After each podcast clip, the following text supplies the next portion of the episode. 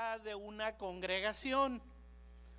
Igual, igual el estudio está tremendo, precioso de, los, de las etapas de la iglesia, igual que las etapas de la vida. Van cambiando las etapas. Ahora mismo estamos en una etapa eh, diferente, aún en el ministerio, yo estoy en una, en una etapa nueva y así como se sentía él en la mañana, aquella mañana yo también me sentí cuando asumí el cargo que ahora tengo. Siempre estamos empezando una nueva aventura con Dios. Y si Dios no tarda, vamos a ir escalando más alto, porque ese es el proceso. No podemos evitar el proceso de avance. Así es. Pero yo quiero regresar la película hacia una de las cosas que es lo primordial en la vida cristiana y eso es la evangelización. Eso, eso eh, tiene que debe ser la fuerza que, empuja todo lo que nosotros hacemos. Es decir, eh, si lo ponemos en perspectiva, la evangelización es el ministerio número uno de la iglesia aunque entendemos que hay otros. Vamos a ponernos de pie en reverencia a la palabra del Señor. Yo estaba muy preocupado porque tengo esta Biblia con letra chica y dije, ojalá haya luz, pero sí, gracias Dios, porque no sé de dónde, pero tengo un rayo de luz precisamente aquí, muy lindo. Gracias al ingeniero que diseñó las luces en este lugar. Y vamos a ir a Lucas 15 y vamos a leer del 1 al 7 y después ahí si se mantiene, eh, vamos a ir viendo algo otras partes de la escritura, pero ahí nos vamos a basar un poquito más eh, en, lo que es Lucas 15. Entonces lo voy a leer así eh, en el nombre del Padre y del Hijo y del Espíritu Santo. Se acercaban a Jesús todos los publicanos y pecadores para oírle y los fariseos los escribas murmuraban diciendo, este a los pecadores recibe y con ellos come. Entonces él le refirió esta parábola diciendo, ¿qué hombre de vosotros, teniendo cien ovejas, si pierde una de ellas, no deja las noventa y nueve en el desierto y va tras la que se perdió hasta encontrarla? y cuando la encuentra la pone sobre sus hombros gozoso. Y al llegar a casa reúne a sus amigos y vecinos diciéndoles, gozaos conmigo porque he encontrado mi oveja que se había perdido.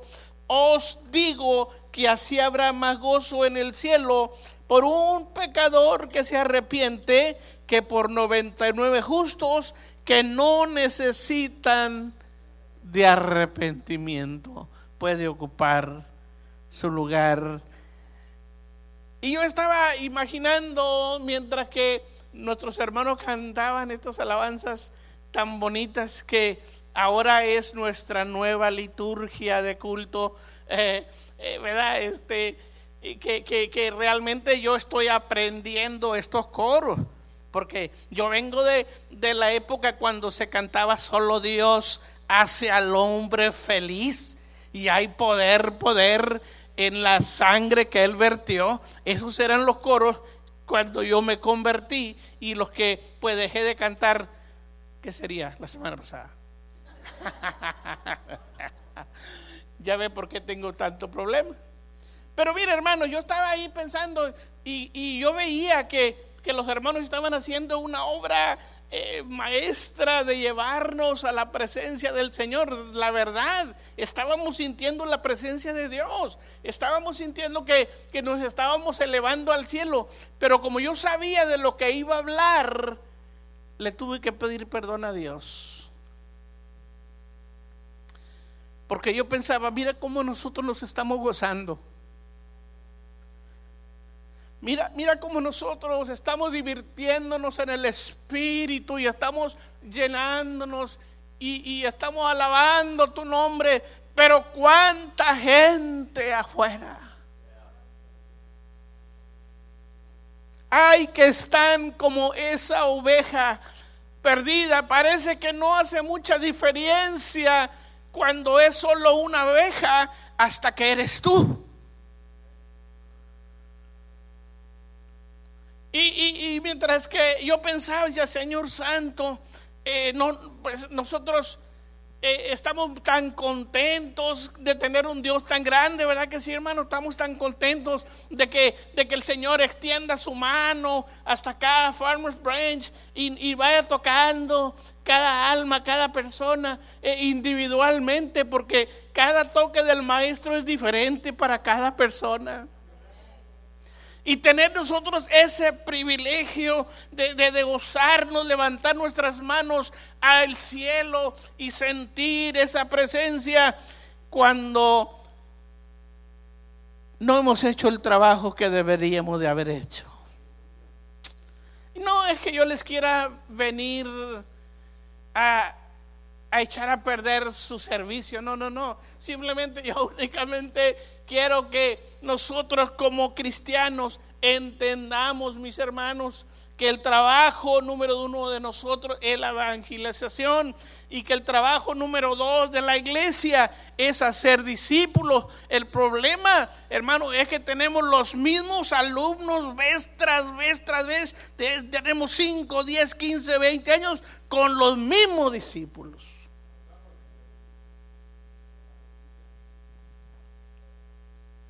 Y en la escuela, mis hermanos, pues, si usted ha notado que los libros no cambian, bueno, cambian allá de, Pero yo me recuerdo, hermano, cuando yo estaba en la elemental, que el mismo libro que mis hermanos llevaban para la casa, después a los años, a mí me tocaban esos libros, los mismos. Dice yo, pero ¿por qué?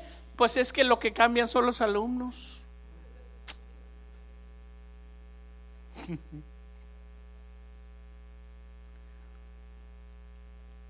¿Verdad que sí?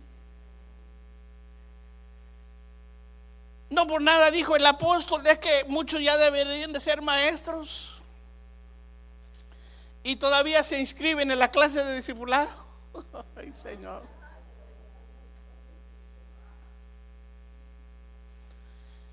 Y parece ser que que, estamos buscando novedades, ¿verdad que sí?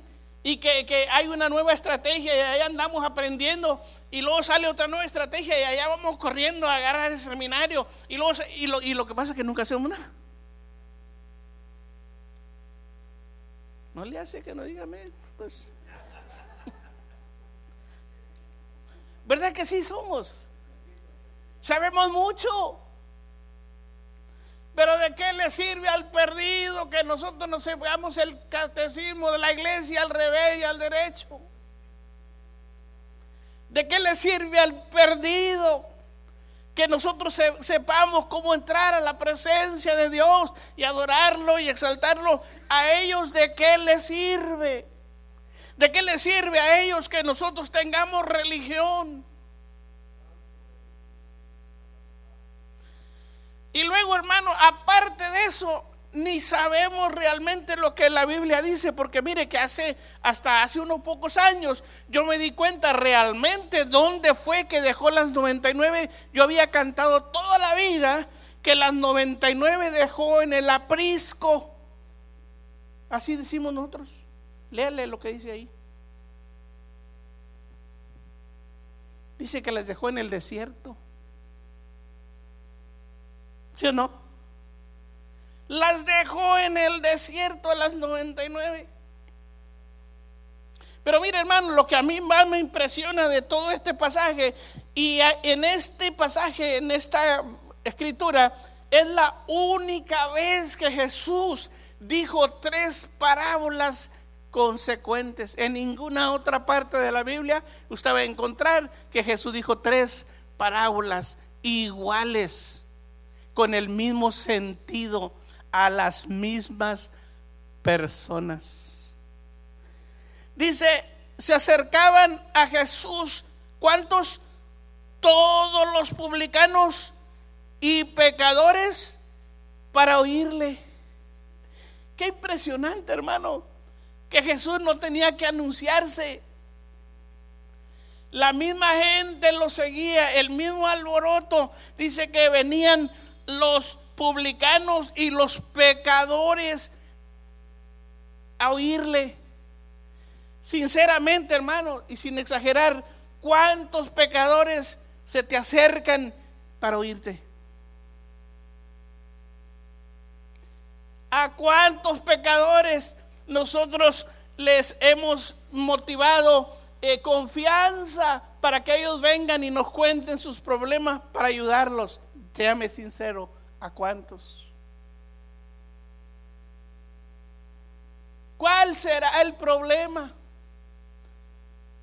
Bueno, al empezar a estudiar estos temas, mis hermanos, nos damos cuenta que Jesús dice que los recibía.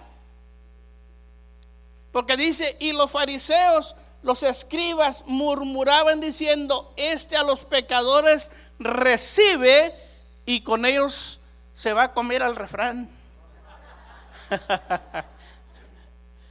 El otro día que yo fui, por poco le borro ahí, le pongo un refrán que dice que más sabe el diablo por viejo que por diablo. Pero dije, no, se van a ofender los cristianos. Vale más no moverles por ahí. ¿Verdad que sí? Imagínate, hermano, qué tipo de relación tenía esta gente con este Jesús para poder irlo a buscar, a oír lo que él decía. Ahora, si nosotros vemos quién eran los publicanos, los publicanos, hermanos, era la gente más odiada en aquel tiempo porque ellos eran los que levantaban o colectaban los impuestos. Y el problema, hermano, es no solo que levantaban los impuestos, porque como eran pecadores, no tenían temor de Dios, así es que cobraban de más.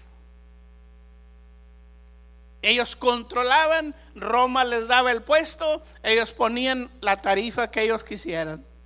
Por eso cuando vemos a este chaparrito tremendo, ahorita se me escapa el nombre, Jaqueo, cuando dijo, dijo eh, la mitad de mis bienes doy a los pobres y si alguno defraudado se lo devuelvo cuatruplicado.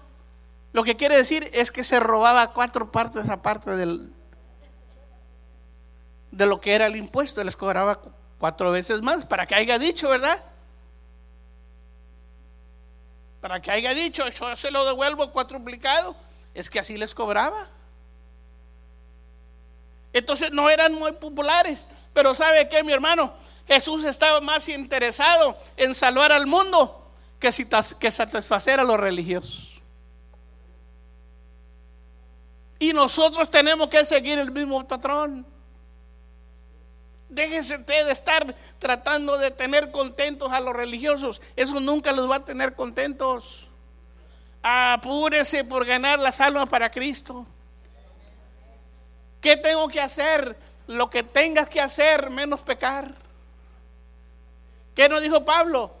A todos me he hecho de todo para alcanzar alguno. ¿Dijo Pablo eso o no? ¿Qué cosas tendría que haber hecho Pablo para poder ganar la confianza de las personas? Pero le estoy diciendo, corto de pecar, no se vale pecar. Porque si nosotros pecamos igual con ellos, vamos a perder la credibilidad. Y hay una fórmula, hermanos, para ganar a los inconversos, aunque no lo crea. Hay una fórmula y la primera, le voy a hablar de alta potencia. En inglés sería high power Christian. Tiene que ser un cristiano de potencia, de poder. Un cristiano, hermano, que es un cristiano verdadero, genuino. La gente conoce la hipocresía, aun cuando todavía no llega. No sé si ustedes los han oído hablar que ahí viene este hipócrita. Es que ellos pueden discernir desde lejos. Y si no tienen don de discernimiento, por lo menos tienen don de sospecha. Dicen, lo sospeché desde un principio. La gente sabe, hermano, la gente no es ignorante, la gente nos ve, la gente nos ve hablar, la gente nos ve hacer trato, la gente eh, siempre nos están observando, hermano. La gente sabe quién somos, cómo somos. La gente cuando usted no viene al servicio el domingo en la mañana, eh, dicen, mira, no fue el hermanito al culto. Eh, lo, están, lo están viendo. Y cada vez que sale enojado, se dan cuenta los vecinos. Mira, pobre perro, qué culpa tiene el perro, ¿verdad? Pero ya, ya se lo llevó. Mira aquí al patio al pobre gato que, que él estaba haciendo. Los están viendo. Por eso, hermanos, para ganar la almas para Cristo tenemos que ser cristianos verdaderos, llenos de poder, llenos de gloria y llenos de alabanza, como dice el coro, cristianos verdaderos, para poder ganar, para poder ganar al inconverso, hermano. No podemos decir los mismos eh, chistes con ellos y luego pensar que nos van a respetar. Tenemos que ser cristianos verdaderos personas que no que no comprometen su mensaje, personas serias, verdaderos creyentes en Cristo. Yo creo que ya hice mi punto, ¿verdad que sí? Para seguir al que sigue. El siguiente, el siguiente punto de la fórmula sería estrecha cercanía. Es decir, andar con ellos en aquella famosa oración de Juan 17, Jesús dijo, Padre, no te ruego que los quites del mundo, ¿verdad que sí? Sino que los guardes del mal. Hermano, Dios no quiere que salgas de entre ellos. Dios quiere que todavía sigas entre ellos. ¿Cómo los vamos a impactar para Cristo si los hemos excluido de nuestras vidas? ¿Cuánto fue, ¿Cuándo fue la última vez que invitaste a una persona no cristiana a comer? ¿Cuándo fue la última vez? ¿Cuándo fue la última vez que tú invitaste a una familia que no cree como tú a una fiesta de cumpleaños, ¿cuánto tiempo hace? ¿Sabe por qué, hermano? Porque nos hemos acostumbrado a andar entre los mismos. Invitamos puros cristianos. Y lo peor de todo es que a los cultos hacemos lo mismo. Solo invitamos personas cristianas de otras iglesias. ¿Sí o no?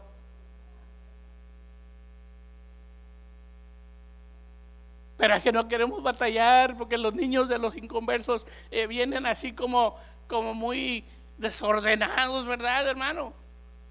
Y, y luego después manchan la alfombra.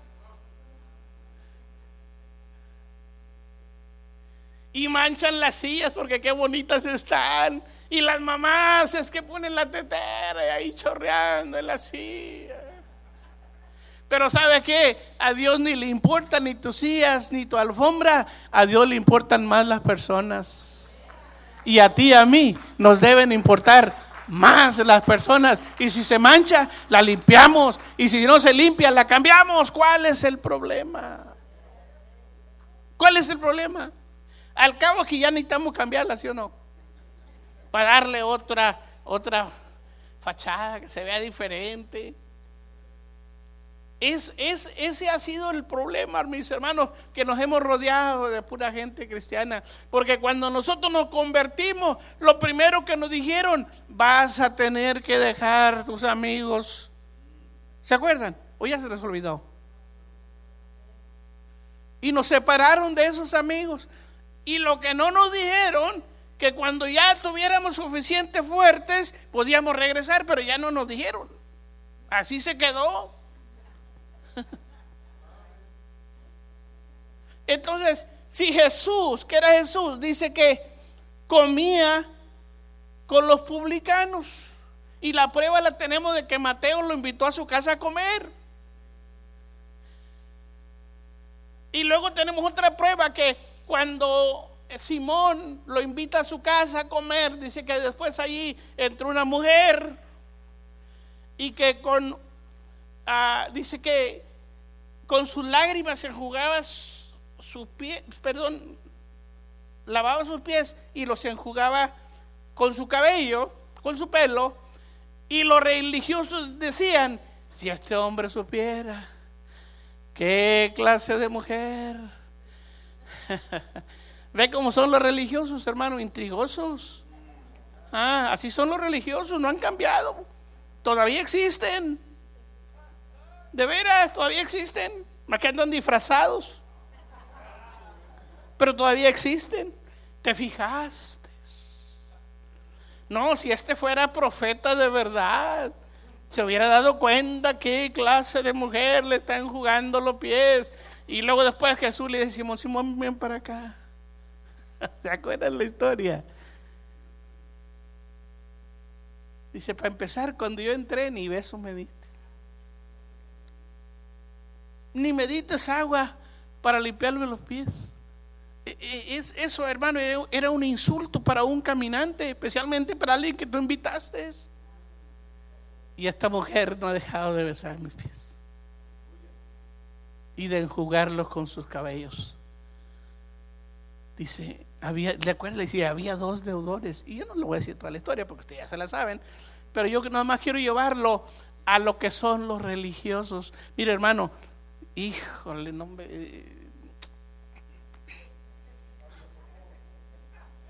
Es que lo que pasa es que cuando nos mandan a dar un mensaje no le podemos cortar.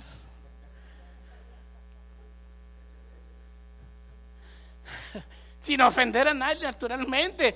Pero, dicen por ahí que los primeros que llegaban a los eventos de Jesús eran precisamente los publicanos.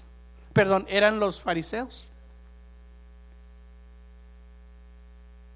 Y que ni siquiera dejaban cupo para que entraran los demás.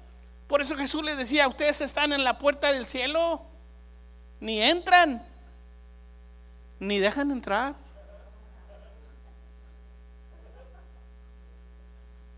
¿Cómo ve, hermanos? Qué tremendos estos fariseos, ¿verdad? Y para poder que un paralítico eh, pudiera estar con Jesús, tuvieron que romper un techo porque estaba lleno de fariseos. Santo Dios desde aquel tiempo, hermano, ha sido un problema. Pero qué, grande es Dios, hermano, que, que, Jesús dice, les dice la parábola, qué hombre de vosotros teniendo 100 ovejas. Ahora, si tienes 100 y pierdes una, ¿cuántas te quedan? Pues no hay problema, 99.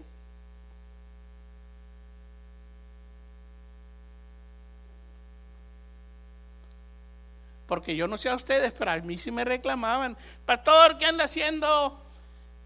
En visita de sus miembros, ¿por qué anda haciendo visitando a esa gente que ni son ni miembros suyos?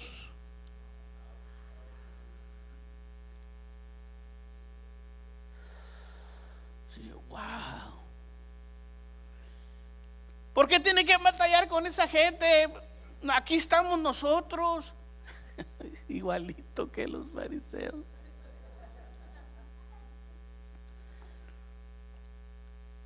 ¿Sabe qué? El problema no era que fuera una, el problema era que era ajena. Son del dueño. Y la Biblia dice en uh, Salmo 24.1 de Jehová es la tierra, su plenitud, el mundo y los que en él habitan. Entonces lo que quiere decir que Dios fue el creador de todas las cosas y que todas las cosas a Él le pertenecen incluyendo los descarriados, incluyendo los desorientados.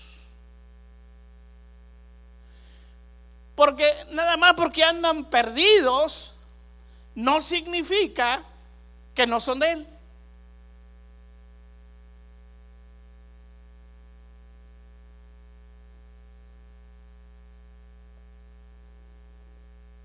Y luego dice, no deja las 99 en el desierto. Esto fue lo que más me impactó un día cuando yo estaba meditando en esto. Y cada vez que en el, instituto doy la clase eh, de evangelización y les hablo de esto y se quedan, no lo pueden creer. Que el pastor haya dejado 99 en el desierto.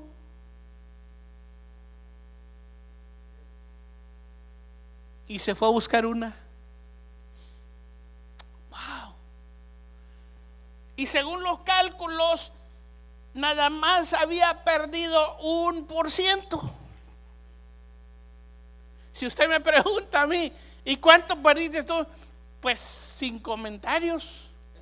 ¿Verdad? Santo Dios. ¿En a cuál día de la semana, hijo?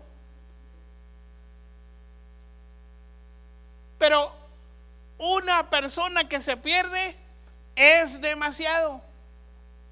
Lo voy a repetir. Una persona que se pierde es demasiado.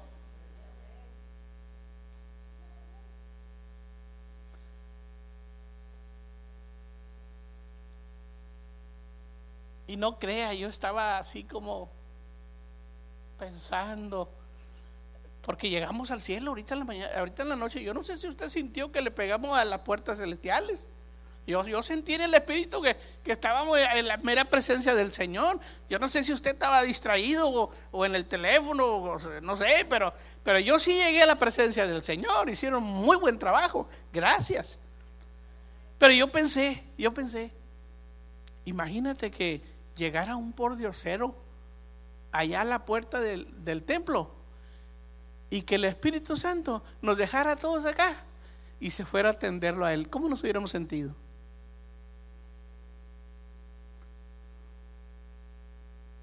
¿Cómo puede ser? No es posible. No es posible que Dios abandone eh, toda una congregación adorándolo y que se vaya a atender a un pordiosero allá, allá afuera. Hubiera sido un insulto para usted y para mí, ¿no? Viéndolo así en lo natural. ¿Cómo se atreve? ¿Que no ve que aquí estamos nosotros? Pero hubiera pasado, o sea, yo estaba pensando en mi mente y diciendo, Señor, perdónanos, Señor, perdónanos, perdónanos, porque a veces nosotros nos sentimos como que somos la última Coca-Cola en el desierto. A veces nos sentimos tan superiores a los demás. Y decimos que somos la luz del mundo. ¿Y dónde es que ponemos nuestras iglesias? En las partes buenas de la ciudad. ¿Cuándo fue la última vez que alguien dice, voy a plantar una iglesia, pero lo voy a plantar acá, donde eh, está la violencia, donde está el crimen, donde no hay trabajos? Allí hay tinieblas. ¿Y la luz dónde cree que alumbra más? Pues donde haya más tinieblas, la luz resalta más. Y nosotros somos la luz del mundo, pero que estemos estar donde está más alusadito.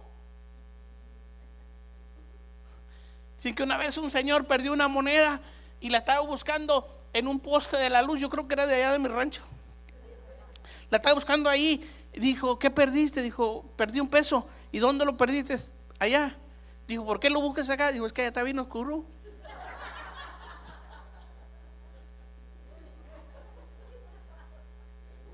Queremos buscar a los perdidos en la luz. Queremos ganar los perdidos en la iglesia. Queremos que entren solitos, ¿sí o no? Dijo alguien, si la cosecha se corta, se hacen monojitos y se pone en la troje, yo la quiero. Pero si hay que salir a cortarla, mm, mejor no. Queremos las cosas fáciles, ¿sí o no? Y oramos al Espíritu Santo que los traiga. Bueno, es lo que oraba yo. Pero resulta que la Biblia dice, id. Y hacer discípulos a todas las naciones. A mí no me gustaba la parte de yo quería que llegaran, que vinieran. Pero ve cómo estamos así como medios invertidos, como que eh, no entendemos realmente lo que el Señor dijo y lo que Él hizo. Nosotros tenemos una forma muy peculiar que nosotros queremos que como sucedan las cosas. El otro punto es comunicación clara. Usted sabe lo que es para una señora que ha sido abusada, para unos niños que han sido abusados, que usted le diga que el Señor los quiere tocar. ¿Ha pensado alguna vez eso en su mente? Usted sabe lo que es para una señorita de unos 15, 16 años, que, para poder ser cristiana tiene que tener una relación íntima con Jesús. ¿Usted sabe lo que quiere decir eso? Para esa gente. Hablamos en código. Queremos hablar con la gente como quien lee el libro del Apocalipsis, donde la bestia es, es el César. Pero no pueden decir abiertamente que es el César, tiene que ponerle ahí que es la bestia. En código. Y así hablamos los cristianos, no somos claros.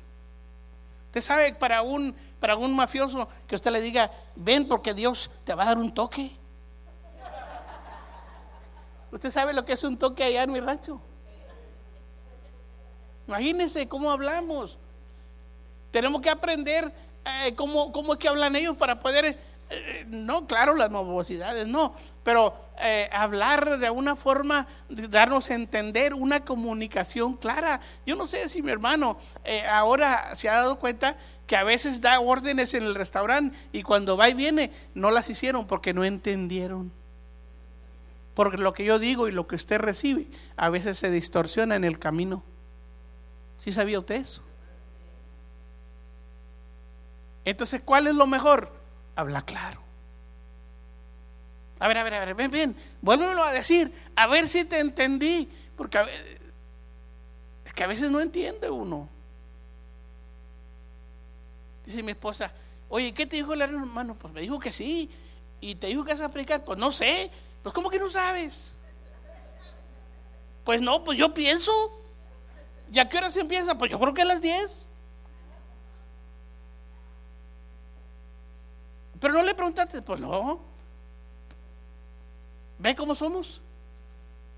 Nos vamos simplemente con, con verdades a medias y comunicación a media y así hablamos. Necesitamos aprender a hablar, a tener una comunicación clara clarito como el agua. Entonces, cuando nosotros aprendemos a hacer eso, a ser cristianos eh, impactantes, cuando aprendemos a hacer, este, tener eh, estrecha cercanía, estar con la gente, eh, cuando aprendemos a hablar claro, entonces podemos tener un máximo impacto. Es cuando vamos a lograr las cosas para Dios. No le dejemos todo al Espíritu Santo. Tenemos que ser claros en el hablar. Tenemos que ser sinceros. Tenemos que nosotros decir las cosas como son. Que no, hay, que no haya lugar a malos entendidos. A veces nos vamos pensando cosas que eh, a mí me decían, pastor, es que usted dijo el día del culto cuando estaba predicando, que yo no dije eso. Seguro que sí. No dije. Pero ellos seguros que yo había dicho. Porque a veces, como vuelvo a repetir, lo que yo digo y lo que tú percibes, a veces no llega a lo mismo.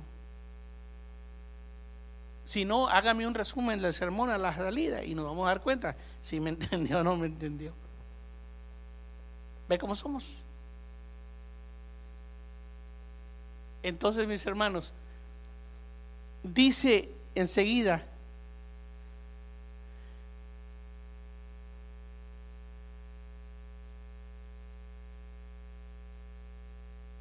y cuando la encuentra la pone sobre sus hombros gozoso. Y al llegar a casa reúne a sus amigos y vecinos diciéndoles gozaos conmigo porque he encontrado mi oveja que se había perdido.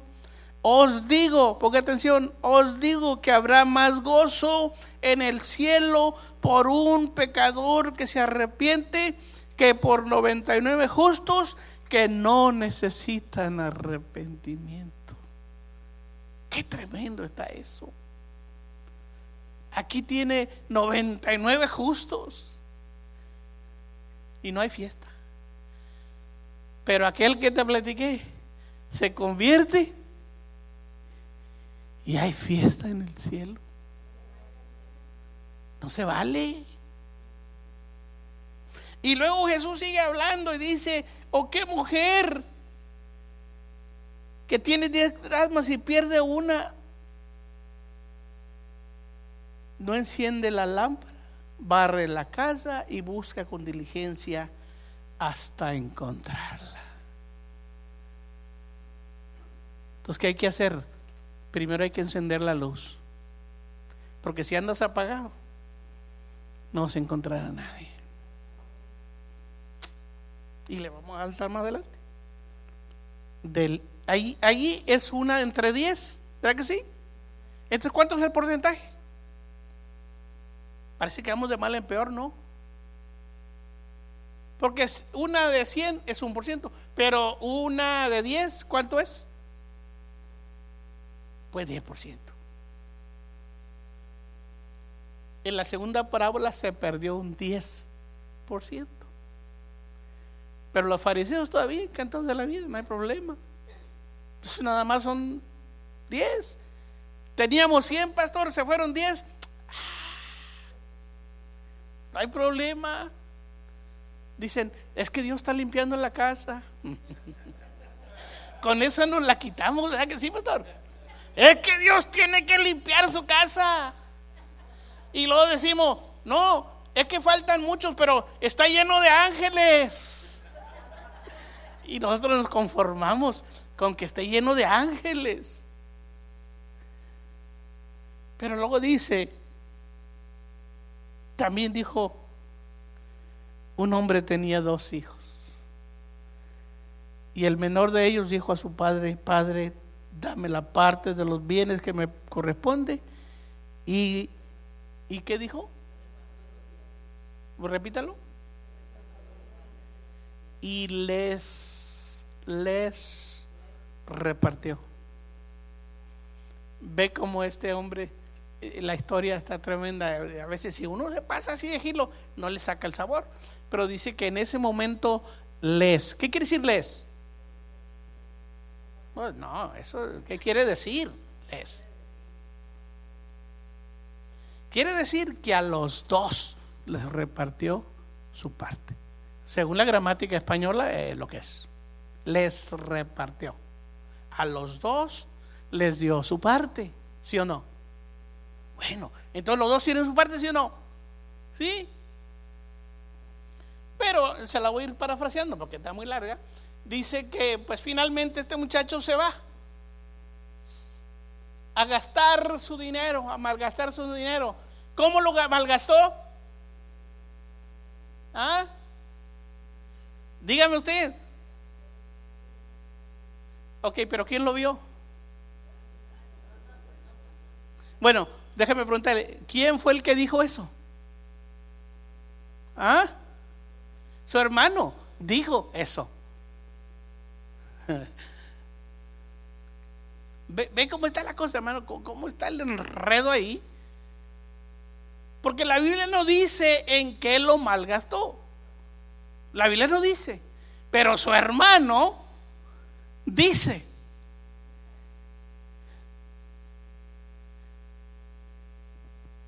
Entonces, eh, eh, el muchacho se va, sabemos la historia, todo el mundo desde chiquitos. Él se fue, gastó su dinero, eh, viviendo perdidamente, dice la palabra, gracias.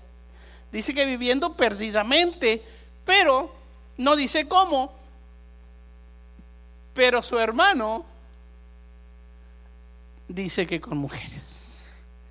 En otras palabras, si él hubiera sido, él hubiera gastado con mujeres. Porque eso es lo que le salió del corazón.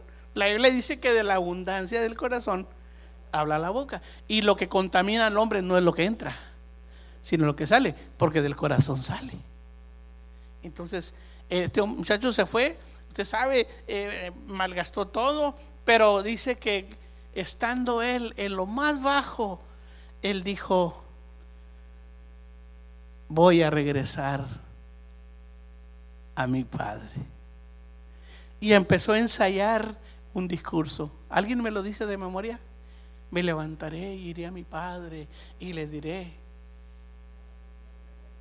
Padre, he pecado contra ti, ya no soy digno de ser llamado tu hijo, pero hazme como uno de tus jornaleros. Y la empezó a ensayar. Padre, he pecado contra el cielo y contra ti. Y luego un hermano que se levanta a hacerme debate dice, pero ¿cómo pecó ante el cielo? bueno, estos es hermanitos que lo saben, pero que se quieren lucir, ¿verdad? es que no pecó contra el cielo. Bueno, después le expliqué lo que quiere decir eso. Entonces, empieza él, él empieza a ensayar. Me levantaré, iré a mi padre y le diré, Padre, he pecado contra el cielo y contra ti. Ya no soy digno de ser llamado tu hijo. Hazme como uno de tus jornaleros. En otras palabras, él sabía que si él regresaba y de perdido de jornalero, sí se la daban. Pues aunque no me, me reconozca como su hijo, pero por lo menos como jornalero voy a estar mejor que aquí. Y, él empezó a, regresó, se empezó, pero dice, dice la Biblia que cuando él regresa y levantándose vino a su padre, estoy en el 20. Y cuando aún estaba lejos, dice, lo vio su padre. ¿Qué le quiere decir a usted eso? Perdón que, que pues digo preguntas. Pero ¿qué le quiere decir? Que así como al azar un día el padre sale a ver y resulta que ese día es cuando su hijo viene. ¿Qué se imagina usted, mi hermano? Que todos los días iba a ver el camino a ver si ese era el día cuando su hijo regresaba a su casa. Oiga bien lo que dice aquí. Y el hijo le, y el hijo le dijo, Padre, he pecado contra el cielo y contra ti, y ya no soy digno de ser llamado tu hijo. Y se acabó el discurso. Porque el padre inmediatamente dice, pero el padre dijo a sus siervos, sacad el mejor vestido y vestirle. Lo que estás tratando de decir que le vas a decir a Dios, ni te va a dejar. Él viendo que tú haces el intento, Él ya te está esperando. No es que le vas a ir a rogar a ver si te perdona. Es que Él ya te anda buscando para perdonarte. Es que Él ya te está buscando todos los días para restaurarte. Es que hay mucha gente que ha convertido el Evangelio en algo tan difícil y se agarran fuerte de ahí del, libro de los Hebreos, donde dice que si alguno se regresa, eh, no le queda más que expectativa de hervor de, de fuego. Y les encanta repetir a los fariseos ese versículo, cuando el Padre es un Padre amoroso que todos los días está esperando el regreso de su niño, de su hijo. Y traed el becerro gordo y matadle y comamos y hagamos fiesta.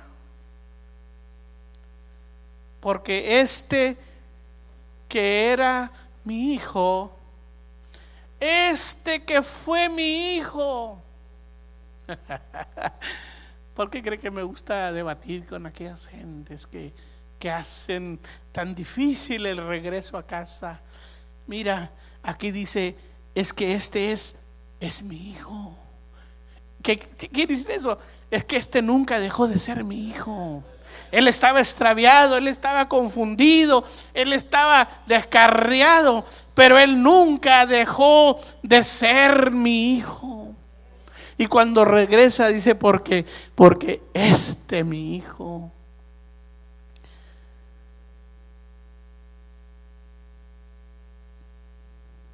muerto era y ha revivido.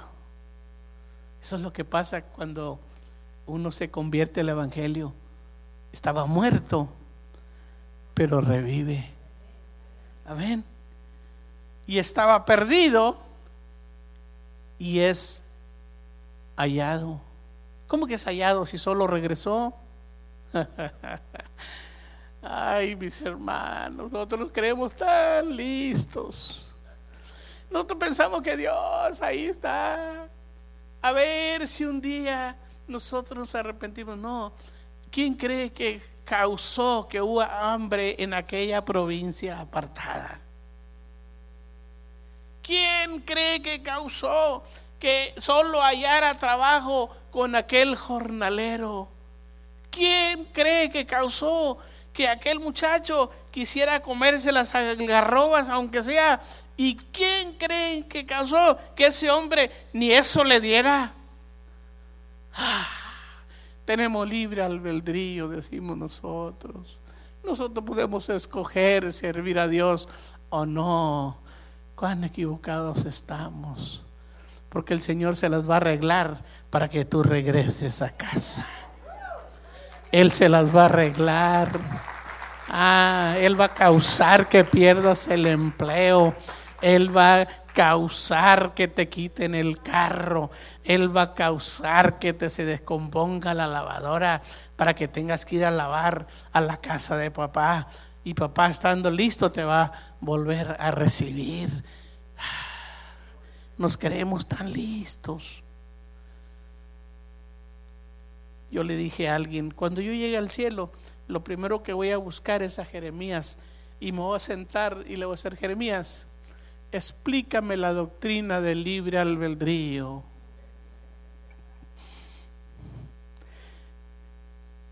Yo me imagino a Jeremías bajar la cabeza y dice, no existe. Tú puedes escoger correr.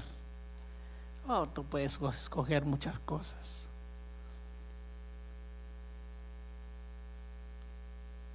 Pero si Dios te ha llamado para un propósito, y luego si tienes una abuela cristiana, y si tienes una mamá cristiana, deja de correr, deja de hacerle al fugitivo, porque quieras o no, vas a tener que llegar a los pies de Cristo y decirle perdóname. Y si no me crees, Pregúntale a Jonás cuando llegues arriba. Cuando llegues arriba, Jonás, ven para acá, explícame, explícame libre albedrío. No, eso no existe. Porque ni tú ni yo le vamos a instruir los planes a Dios. Dios es soberano. Y te vuelvo a repetir que de Jehová es la tierra, su plenitud, el mundo y los que en él habitan todos son de Él. Todo es creación de Él. Todo es de Él. Y luego vamos a saltar al último para regresar a lo primero. Cuando dice, pero cuando vino este, perdón, entonces dice en el 27, él dijo a tu hermano ha venido y tu padre ha hecho matar el becerro gordo por haberles recibido bueno y sano. Entonces, ¿eh? ¿qué? Se enojó. Su hermano, el hermanito, aquel con el que cantabas a dueto. Perdón que le hago tanto drama. Pero aquel hermanito que te dijo y que a lo mejor que fue el primero que te habló de Cristo. Ay, pero cuando, cuando alguien cae en pecado, lo primero que nos enseñó la iglesia, no le hablen. ¿Sí o no?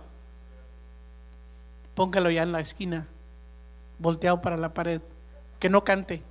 Ahora, ya no digo que la disciplina es mala, no, no, no, la disciplina es buena, pero con el propósito correcto. Cuando es con el propósito correcto, la disciplina es buena, pero la disciplina no es venganza. Se enojó el hermanito. Dice que se enojó, no dice y no quería entrar a la fiesta de Pilón. Salió por tanto su padre y le rogaba que entrase, mas él respondiendo dijo al padre, he aquí, tantos años, suena como nosotros, ¿verdad? Está empezando a sonar como nosotros, ¿verdad? Tantos años te sirvo, no habiéndote desobedecido Jamás. Ay Dios. Como que, y nunca me has dado ni un cabrito para gozarme con mis amigos. Pues no dice allá que les repartió los bienes. Él tenía dinero para gozarse con sus amigos, porque también a él le dieron su parte. No os hagáis, ¿eh? no os hagáis. Él también tenía, aquel hombre gastó, bueno, pues, ahora, ¿cuál, ¿cuál de los dos estaba peor? Pues este, porque mira, tiene todas las bendiciones de Dios a su alcance y ni siquiera las disfruta por estar enojado por el otro. Dicen que un hombre compró un, boleto para un crucero a la bueno, ahorita no, a la Bahamas no. Pero compró un boleto y, después dice que le decían, ven a comer. No, no, no, no. Eh, eh, vente, vamos a cenar. Mira que están haciendo eh, pescado frito y calamares. Y... No, no, no, no. Pues al final del, del de que se terminó el, ya el viaje, dijo él, lo que pasa es que no traía dinero para comer. Dijo, ingrato, todo era gratis. Cuando compraste el boleto incluía todas las comidas. Nosotros nos hemos convertido a Cristo y incluye todas las bendiciones, pero estamos como este, ni un cabrito nos hemos comido. Ni siquiera. Ah, ni un cabrito para gozarme. ¿Y qué dice el Padre? Mi hijo, pues es que tú siempre estás conmigo y todo lo mío es tuyo. ¿O no? Amén.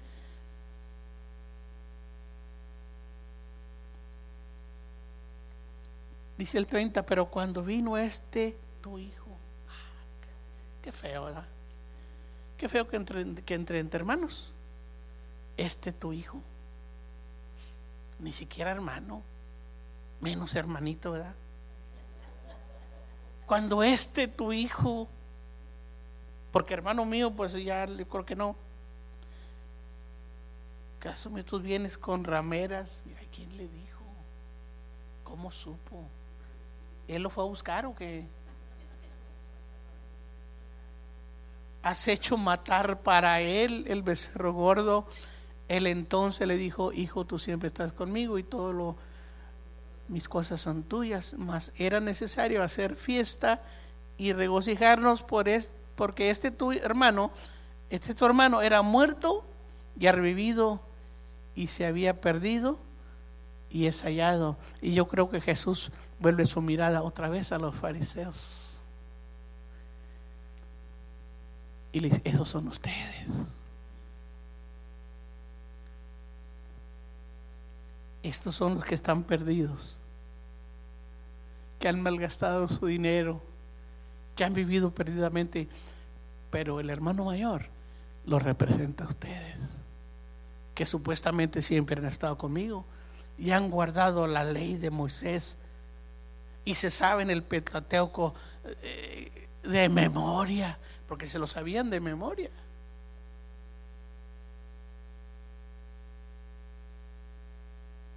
Y en otra ocasión le dice, vayan y busquen y aprendan. Misericordia quiero y no sacrificio. Y a los saduceos Jesús le dijo, cuando les hablaron de, la resurrección, dijo Jesús, les dijo, ustedes erran ignorando las escrituras y se las sabían de memoria se sabían los cinco libros de la ley de memoria. Y Jesús les dijo, erráis ignorando las escrituras y el poder de Dios. Así es que, mis hermanos, esa gente que a veces nosotros decimos paganos, hijos del diablo, Jesús dice, porque mi hijo y cuando regresan ellos al hogar, imagínate que el que más habló de la iglesia, el que más criticó, eh, se fue al mundo y regresa esta noche, ¿cuántos le daríamos la mano? ¿Cuántos le diríamos, vente hermano, olvídate del pasado? Principalmente con el pastor, porque ese es el que del más hablan. Ese es, descende en la boca de todo el mundo. Yo sé.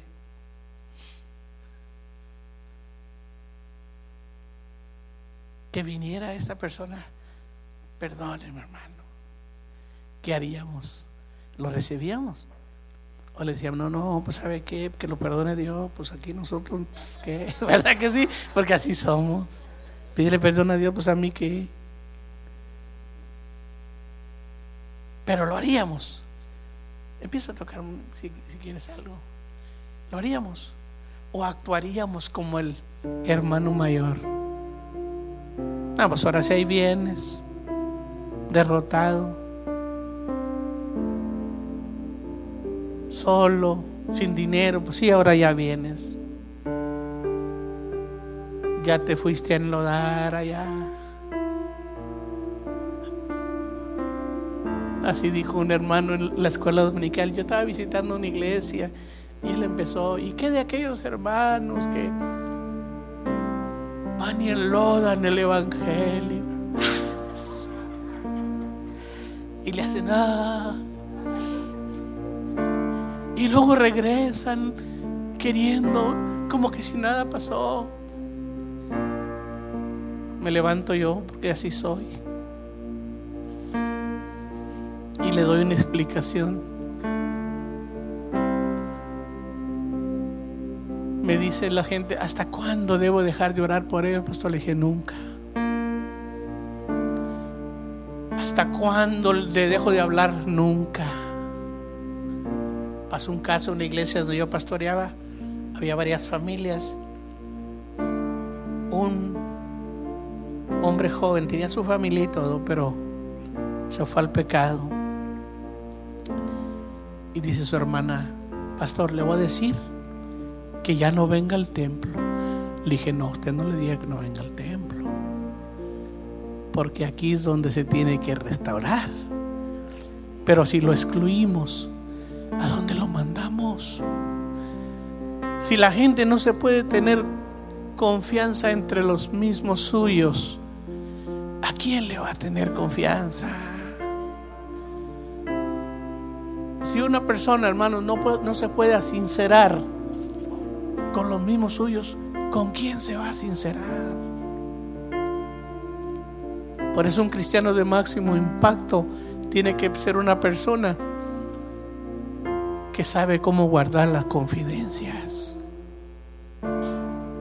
Pero la gente me ha dicho, pastor, yo ni siquiera a nadie le cuento. Porque a veces hasta del púlpito se ha dicho la historia. Qué mal está eso.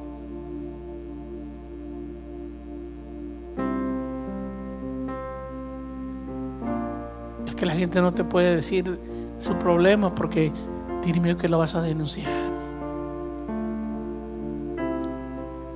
La Biblia dice que a Jesús se le acercaban todos los publicanos y todos los pecadores y con ellos comía. Así es que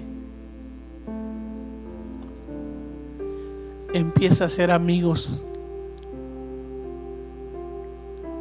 que no son cristianos. Haz espacio en tu vida para personas que no creen como tú. ¿Sabías que la amistad es más fuerte que la teología? La amistad es más fuerte que la teología. Vamos a buscar personas sin conversas para poderlos hacer nuestros amigos. Y sabes lo que va a pasar cuando tú ya tengas varios amigos que no creen como tú. Ya los llevaste a comer una vez, ¿sabes qué? Ahora ellos sienten que te deben a ti.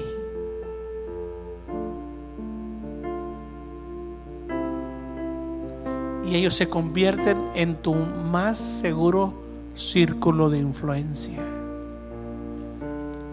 Porque en un, en un blanco, en un target, donde está así el, el hoyo, el- la marca más chiquitita, eso, eso, esos son tus familiares.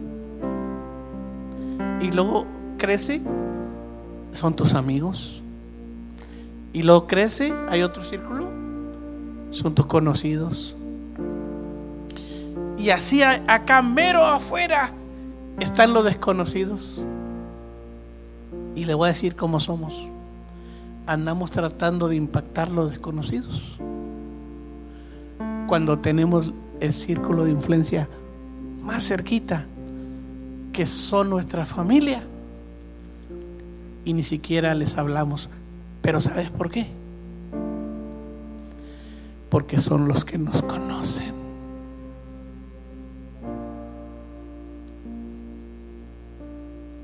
Esa es la gente que... ¿Sabes por qué dice la Biblia que los de la casa son más difíciles para ganar? Porque son los que nos conocen. Este en la iglesia canta como angelito, pero acá en la casa grita como un diablo, dice la gente.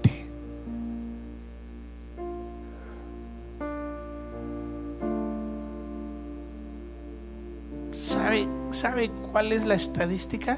Si se la digo no me la va a creer. Mundialmente conocido, todas las iglesias juntas no nos ganamos ni dos personas por año para Cristo. Todos juntos naturalmente. Hay iglesias que bastante ganan, pero hay unos que no ganan. Pasa todo el año, no hay convertidos, no hay bautismos. Y esa es a la iglesia que Jesús dejó acá en la tierra con la ordenanza de ir por todo el mundo y predicar el evangelio a toda criatura y de hacer discípulos a todas las naciones. ¿Qué pasó con el mensaje? O no lo entendimos o ya se nos olvidó. Ya se nos olvidó lo que es estar separados de Dios. Porque ahora cerramos nuestros ojos, cantamos en sol, hablamos en lenguas y nos vamos para la casa. Y el siguiente culto venimos, cantamos en sol, sentimos cosquillitas, hablamos en lenguas y nos volvemos a ir para la casa. Y esa es nuestra rutina. Pongámonos de pie. Solo quise hacer un poco de hincapié. Porque si yo le pregunto a cualquiera, ¿por qué crees que Cristo dejó su iglesia aquí en la tierra? Todos me van a contestar a predicar el Evangelio y a ser discípulos. Pero del dicho al hecho, los de allá de mi rancho rapidito respondieron. Hay mucho trecho. Eso es lo que se dice allá en mi rancho. Así es que yo dejo al pastor con ustedes para que le haga la invitación. Sea sincero con Dios y hagamos cambios. Que no sea un sermón más. Este hermano vino desde el valle a decirnos lo mismo y seguir igual, pues como.